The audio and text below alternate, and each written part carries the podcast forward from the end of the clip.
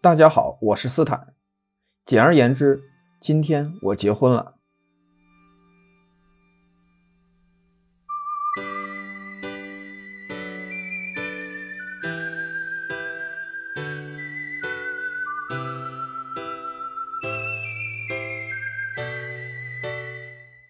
这本来是一件曾经被我嗤之以鼻、企图扫进历史的垃圾堆的事情，但在一个对的人面前，我只好言而无信了。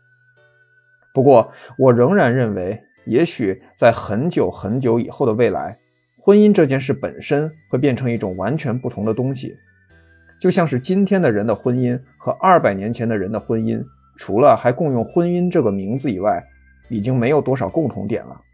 当然。在有些地方，一些陋习，甚至是令人发指的恶习，已经存在了几千年，而且仍然存在。但我想，或者说我希望，那个即使到了世界末日也仅存的共同点，只能是选择缔结婚姻或者什么其他的名字的两个人彼此之间的吸引、信任和承诺。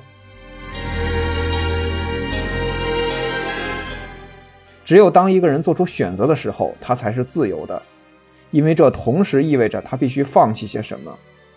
自由是愉快的，也是沉重的。选择婚姻意味着收获了一个坚定的支持自己的家人，一个漂泊在异国他乡时的陪伴，也意味着放弃了独自一人的洒脱，选择对一个人永远忠诚。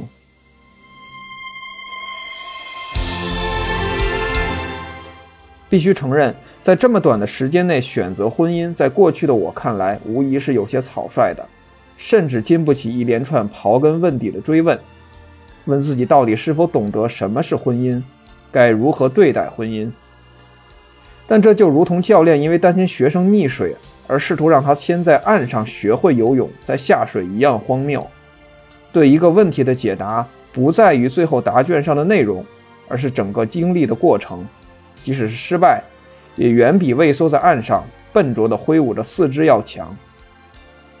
况且，如果一个婚姻是经过精心计算后得出的结果，那么它真的还是婚姻吗？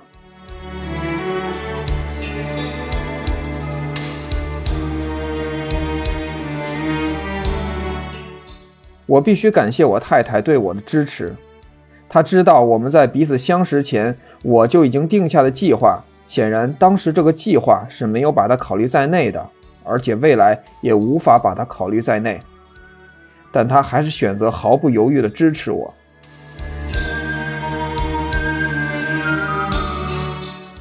今后我们会努力一起走下去，也会一起做好这个节目。它是疫情期间我的一次临时起意，但我希望它会永远的坚持下去。谢谢大家。